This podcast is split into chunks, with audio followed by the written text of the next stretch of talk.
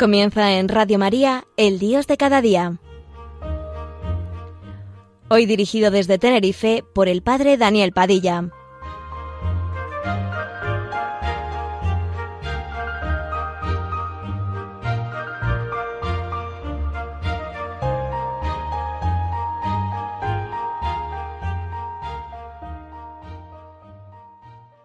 Buenos días amigos. Con ustedes en esta mañana de sábado el Dios de cada día. Estamos en verano, tiempo para el descanso, tiempo para la reflexión, para el pensamiento, incluso para la soledad, tiempo para dedicar algunos minutos a la reflexión personal. Por eso se me ocurre que aquellas palabras de Clemente de Alejandría nos podrían servir. La primera palabra de la filosofía es el asombro. Pues bien, estas letras, estas palabras así dichas, quisieran ser una invitación al diálogo en silencio con todos ustedes, queridos radioyentes, en cuyos oídos estas palabras caigan. Quizá las mentes y corazones de algún joven que atraviesa esa crisis de fe inevitable en tantos casos y que no significa que ésta se haya perdido, sino que psicológicamente evoluciona indicando salud y desarrollo espiritual.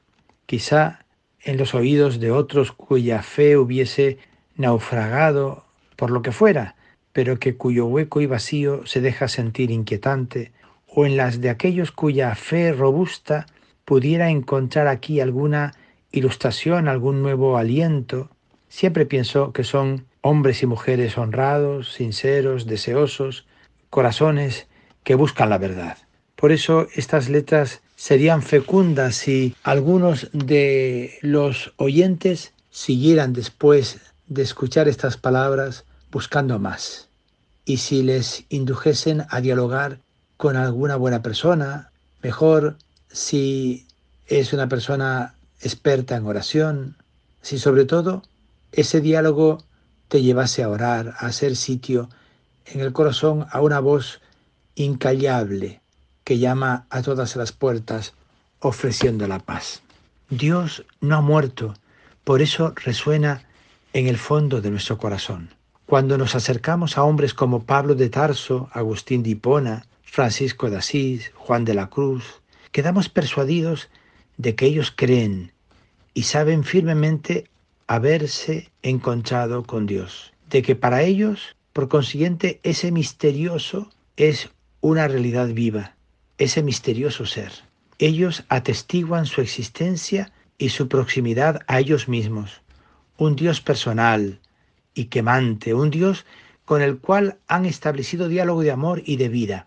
Sin embargo, no ocurre así con otros muchos hombres. Para estos el silencio de Dios es la envoltura de su nada. Dios no existe. Su lejanía es, por tanto, absoluta. A lo sumo Dios es una proyección del espíritu humano que trata así de justificarse a sí mismo. El hombre cuando cree en Dios, cree a Dios. Eso que burdamente se traduce luego en ídolos, fabricados por el pensamiento, por el amor o por los sentidos. La naturaleza, la ciencia, la cultura, el arte, la humanidad, la vida, la imagen de barro o de madera, esto último es su expresión extrema degenerada para algunos que dicen que Dios no existe.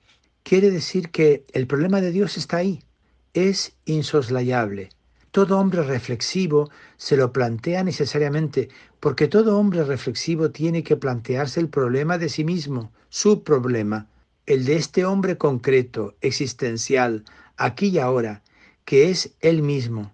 Ese problema suyo le lleva inevitablemente a enfrentarse con el problema del ser en general, porque su soledad, por radical y aséptico que quiera recortarse, es ya en sí mismo este problema.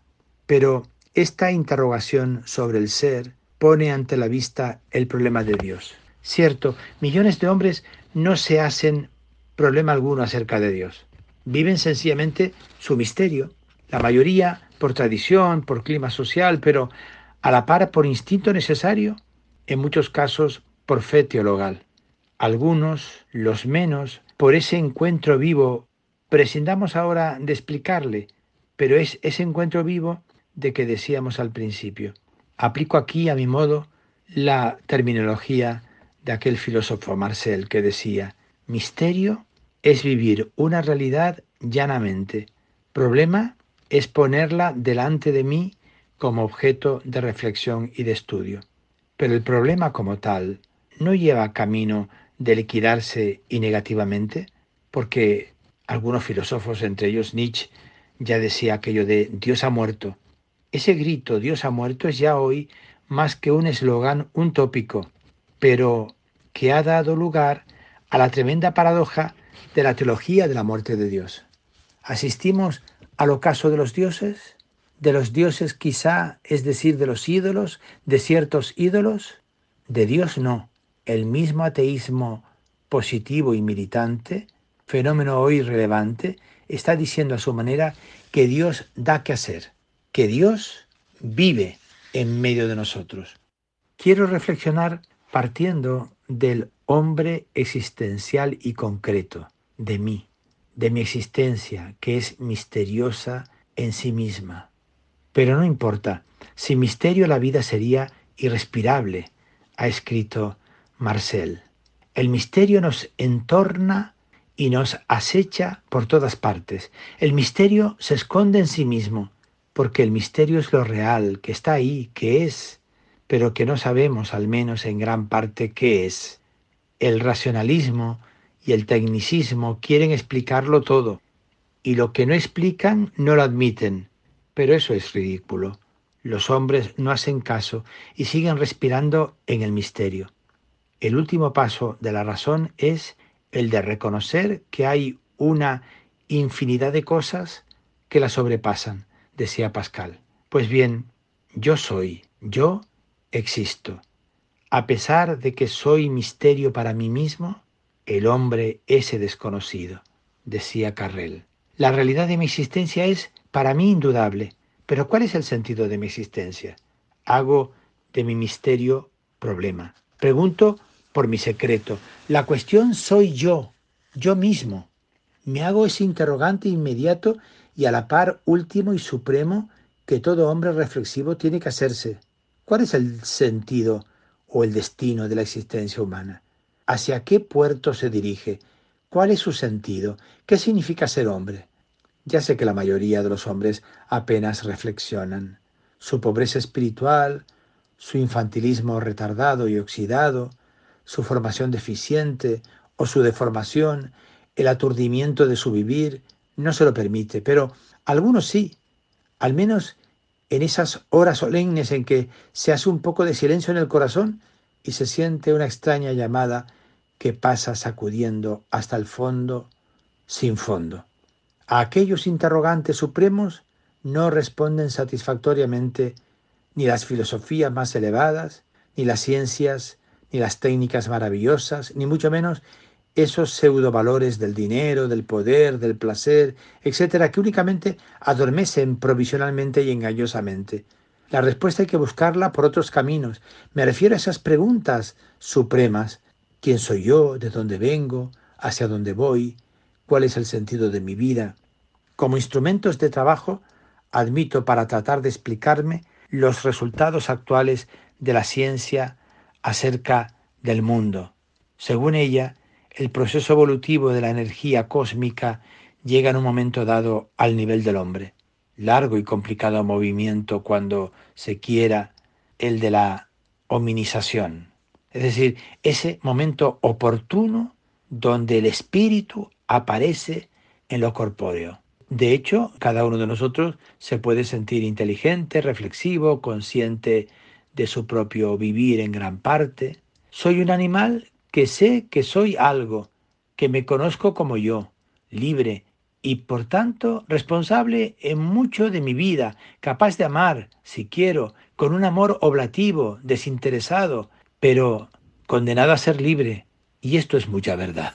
Podemos escuchar ahora esta canción que nos puede ayudar a reflexionar sobre qué soy yo y cuál es el sentido y la orientación de mis pasos.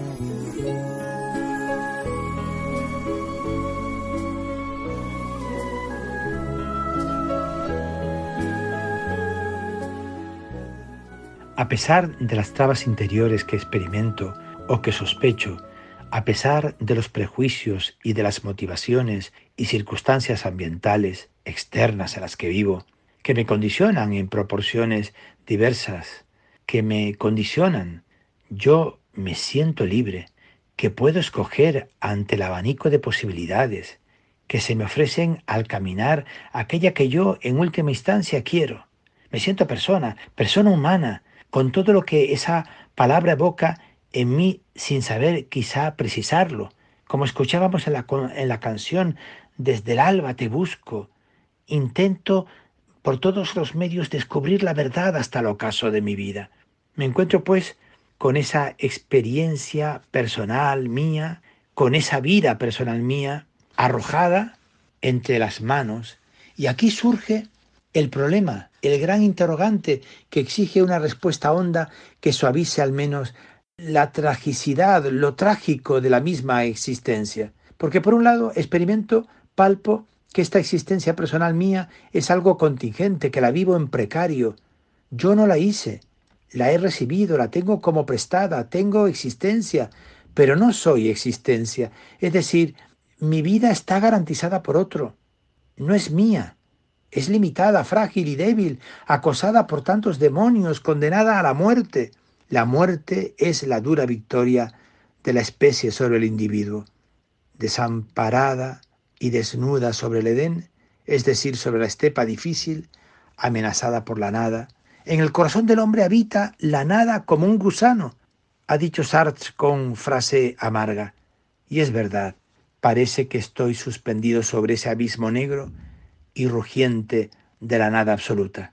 Y esta experiencia psicológica tiene una fundamentación grande. Mi existencia no será más que una angustia entre dos nadas, como quiere el existencialismo, nada al principio y nada al final, porque según algunos mi existencia está cerrada en estas categorías de tiempo y espacio. Camino de la nada a la nada, sin poder detenerme. La muerte está ahí, como algo que opera en nosotros en todo momento. Y por eso dicen algunos que el hombre es un ser para la muerte.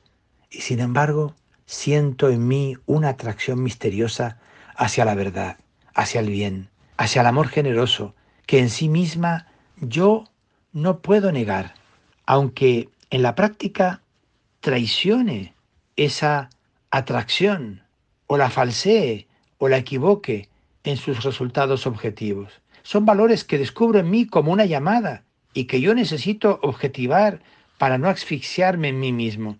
Adquiero así un alto sentido moral que se hace consciente al menos en las horas profundas, silenciosas, de lucidez, de pureza de corazón, con el alma desnuda ante mí mismo. ¿Qué significa todo esto? ¿Cómo explicar mi existir, mi existir limitado y a la vez infinitamente inquieto e insatisfecho? ¿Quién puede llenar pues mi corazón. Parece inmediatamente imposible que yo me agote, que yo me revuelva en la materia, dentro de esas rejas limitadas del espacio y del tiempo. Yo soy proyecto, un proyecto tendido hacia su realización en un futuro inacabable. El hombre supera infinitamente al hombre. Vuelvo a, a pensar en mi condición de persona humana, persona, no individuo, y ser persona es ser en soledad, es cierto. Mi libertad me aísla de suyo, del resto del mundo, me limita y hasta me enfrenta con los demás. La libertad es un límite, un límite que solo puede superarse por el amor.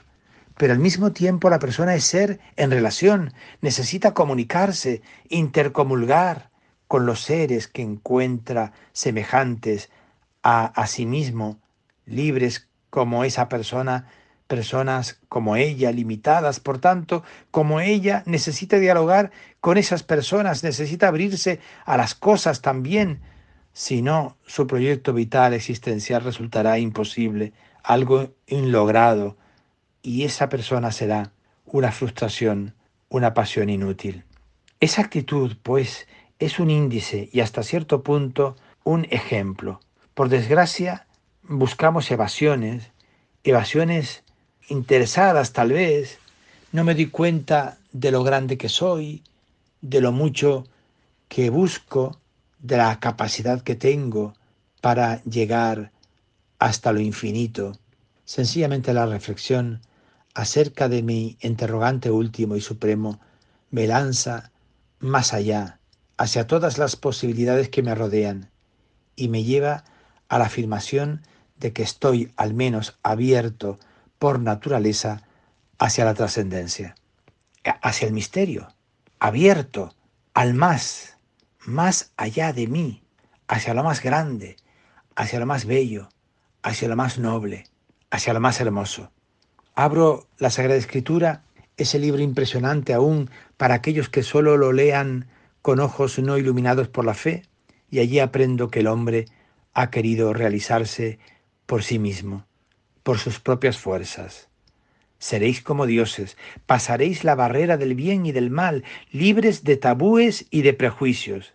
Y el hombre se proyectó a sí mismo como un ídolo de sí mismo. Querer realizarse por sí mismo es una espiral sin salida, un puro narcisismo, es cerrarse, es asfixiarse en sí mismo. Y la existencia adámica resulta una frustración total, una derrota ante la muerte, ante la nada, una pasión inútil, porque no somos Adanes que nos salvamos a nosotros mismos.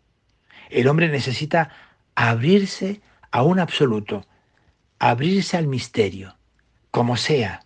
También el hombre de hoy, que lleno de alimentos terrestres y sumergidos en una civilización riquísima y fascinante, pero a la par en una cultura deshumanizante y triste. Se pregunta por su identidad y parece querer recuperar la dimensión perdida, la del espíritu, la del amor. Mis queridos amigos, les hago una invitación para estos días de verano, cuando estés paseando por la montaña, en soledad y en silencio, cuando estés echado en la playa cogiendo sol, eh, medio dormido casi, cuando estés ante una lectura interesante de algún libro hermoso. Piensa, párate, reflexiona. Tu corazón aspira al todo, aspira a lo más. Tu vida quiere más belleza, más bondad, más verdad. No te traiciones a ti mismo. Busca, sigue buscando, abierto al misterio, para que el misterio, el absoluto, te plenifique, porque no en vano cada uno de nosotros camina hacia la eternidad, hacia el infinito. Dios está ahí para ti, búscalo. Dios está ahí como una oferta permanente, descúbrela. Dios está ahí como un amigo que te quiere. Ojalá este verano Él te pueda dar un gran abrazo y tú con una absoluta confianza y una enorme seguridad puedas decir, por fin te he encontrado y te fundas en un diálogo de amor con Él. Feliz verano, amigos. Buenos días.